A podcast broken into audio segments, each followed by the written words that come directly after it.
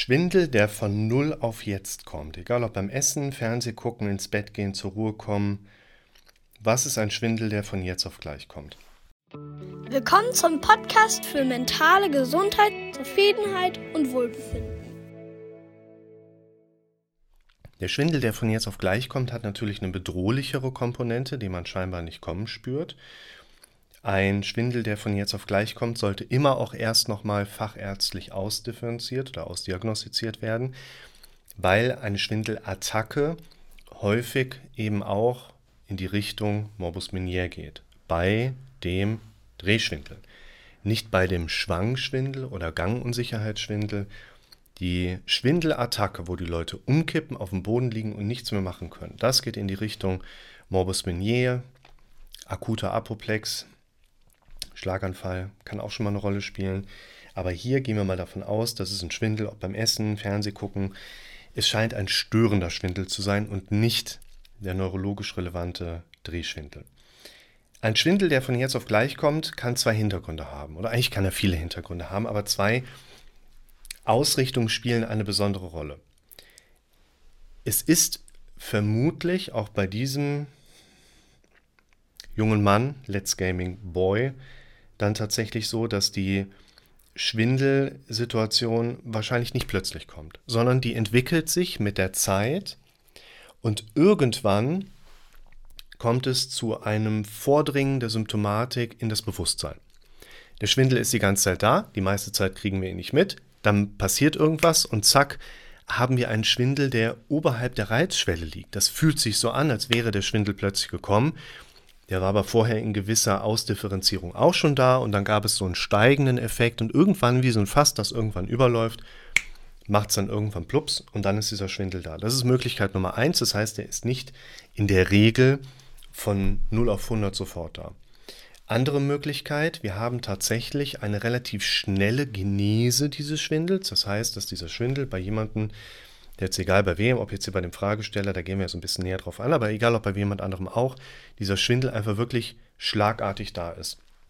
Das ist ein Phänomen, was grundsätzlich auch passieren kann, wenn wir uns die Hintergründe und Ursachen von einem Benommenheitsgefühl und Schwindel anschauen, landen wir zum Beispiel bei der Stresshormonausschüttung. Die kann chronisch latent chronifiziert, zweimal chronisch, zu hoch sein die kann aber auch in konkreten Belastungssituationen im Schwall ausgeschüttet werden. Ne? Dann gibt der Körper so einen Bolus Stresshormone ab. Das kann sein. Wir können relativ schnell in eine Hyperventilation rutschen, die die Gehirngefäße schrumpfen lassen oder vasokonstriktieren lassen.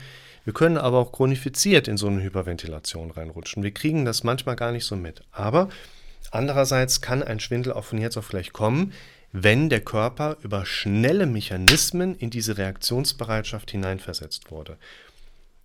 Vermutlich ganz häufig bis immer spielt natürlich auch eine Rolle, dass wir in gewisser Hinsicht ja sensibilisiert sind. Das heißt, wir haben ja das Problem, kennen es bereits und sind damit immer so ein bisschen auch auf der Lauer. Ist das Problem gerade da? Du wachst morgens früh auf, der erste Gedanke ist, der zweite, hm, wo ist mein Problem? Ist es heute da? Kommt es gleich?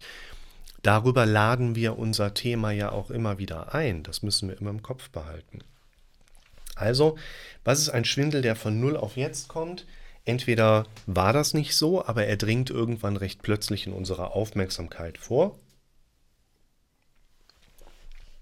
Oder er hat sich tatsächlich in einer schnellen Geschwindigkeit entwickeln können, weil gerade etwas passiert ist, was den Körper auch in Alarmbereitschaft versetzt wichtig ist, wenn man mit dem Thema Benommenheit und Schwindel konfrontiert wird, wie jetzt ich in meiner Praxis beispielsweise. Kommt jemand rein und sagt, ja, ich habe immer so ein komisches Benommenheitsgefühl. Geben Sie mal einen Tipp, was kann ich dagegen machen? Ein schneller Tipp gegen dieses Benommenheits- und Schwindelgefühl wird es wahrscheinlich nicht geben. Hypnosetherapie wird auch gerne bei Schwindel angesetzt. Kann das funktionieren? Es kann so vieles passieren, weißt du?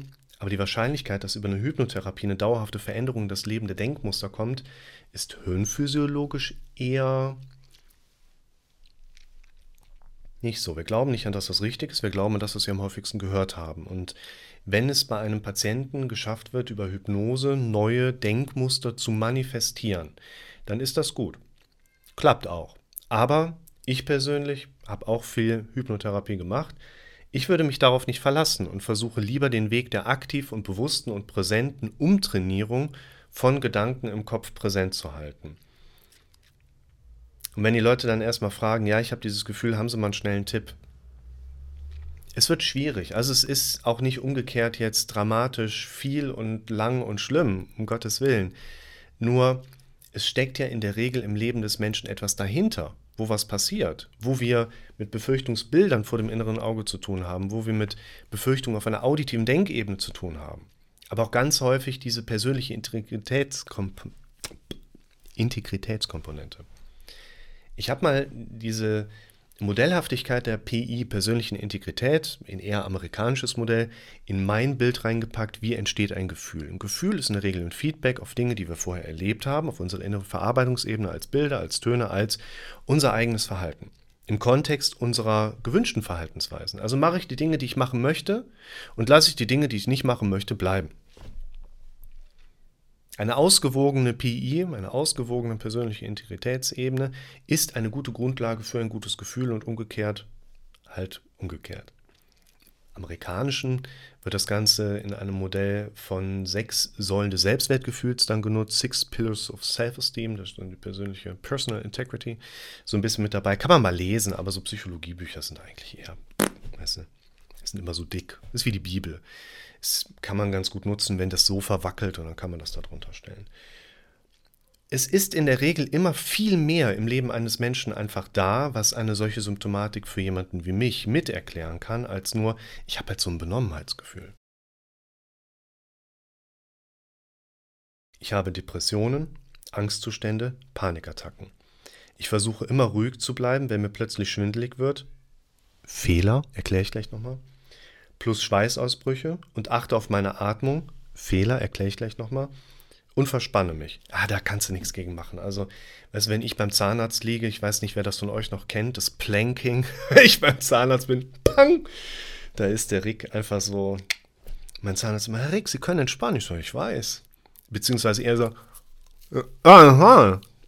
Das ist auch ulkig, ne? Bei der professionellen Zahnreinigung. Ah, Lukas, wie geht's? Ah, oh, super. Nach circa 10 Minuten wird man dann richtig kalt. Das passt auch alles dazu. Also hier dieser Zuschauer beschreibt einfach ganz typische Symptome, die im Rahmen einer Panikreaktion, Stressreaktion, Stresshormonausschüttung, Sympathikusreizung, Panikattacken, lavierte Panikstörung im Sinne von isoliertem Schwindelphänomen, also der passt da voll rein. Wenn jemand Depressionen hat, dann kann man natürlich diesem eher historischen Weg folgen, die ist endogen, da muss man Medikament nehmen, dann wird das vielleicht wieder.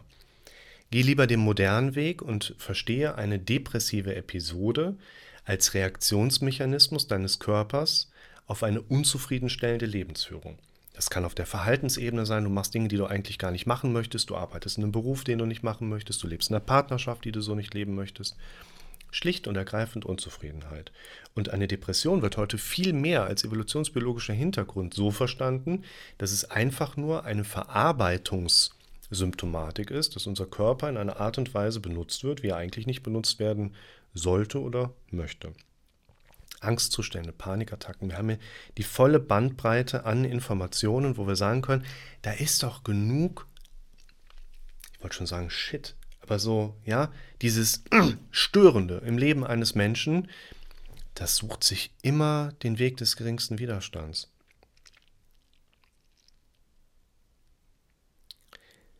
Ruhig zu bleiben ist keine gute Idee. Die Ausschüttung von Stresshormonen dient letzten Endes ja einem Überlebensmechanismus, soll uns dabei helfen, gefährliche Situationen besser überleben zu können. In einer Stresshormonsituation will unser Körper, dass wir so schnell rennen können, wie es nur geht. Unser Körper will, dass wir kämpfen können und dabei einen Ticken stärker sind als unser Fressfeind. Sitzen zu bleiben bedeutet, dass die Stresshormone, die im Körper angeflutet werden, an den entsprechenden Rezeptoren so lange wirken können, bis sie sich nach vielleicht zwei Stunden von alleine abbauen. Muskelaktivität verstoffwechselt Stresshormone. Nicht sitzen bleiben, nicht versuchen, das ruhig wegzuatmen. Komm in Bewegung. Wenn du Betroffener bist und schreibst eine Prüfung und da kommt dieses Angstgefühl hoch, bitte darum, auf Toilette gehen zu können, mach auf dem Weg zur Toilette Froschsprünge und Kniebeugen und Handstand und Liegestütze und möglichst viele große Muskelgruppen aktivieren. Kau Kaugummi, damit suggerieren wir unserem Körper, wir essen was, also kann ich gerade nicht in Lebensgefahr sein. Versucht im Rahmen von Paniksituationen nicht ruhig zu bleiben, sondern versucht in Bewegung zu kommen. Auf die Atmung achten ist eigentlich gar nicht so verkehrt, weil wir haben ganz viele Betroffene, die im Kontext der Benommenheits- und Schwindelsymptomatik kontextuell in einer chronifizierten, latenten Hyperventilation unterwegs sind. Dieses dauerhafte, leicht zu schnelle Atmen geht dann damit einher, dass CO2-Spiegel absinken. Das ist blöd für den pH-Wert im Blut, das ist blöd für die Vasokonstriktion unserer Hirngefäße, weil die denken, hey super, wir haben genug Sauerstoff, weil umgekehrt zu wenig CO2 macht zu viel Sauerstoff in der normalen Relation. Also können wir voll zusammenziehen. Aber das macht dann genau diese Benommenheitsgefühle. Es macht schon Sinn, in diesen Momenten auf Atmung zu achten. Ich muss euch mal irgendwie so eine Atemübung, glaube ich, hier einstellen. Den Atem kontrolliert runter reduzieren. Am besten in Bewegung kommen und abwechselnd oder gleichzeitig Atemübungen machen. Aber, das wird jetzt hier beschrieben wird, ist eigentlich so ein ganz typischer Mechanismus. Wenn man in solchen Situationen auf seine Atmung achtet, dann achtet man nicht bewusst, sondern bewusst.